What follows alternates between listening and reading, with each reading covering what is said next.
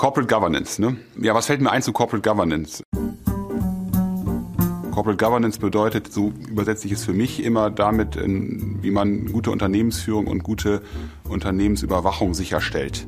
Und das wird wichtiger, weil mehrere Parteien daran Interesse haben. Und das war früher vielleicht nur der Gesetzgeber.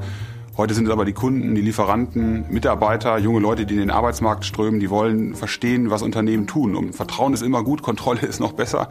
Es sollte eben auch ähm, Instrumente geben, die sicherstellen, dass das, was man sich vorgenommen hat, auch eingehalten wird. Das kann ein Risikomanagementsystem sein, ein internes Kontrollsystem oder auch eine äh, Revision.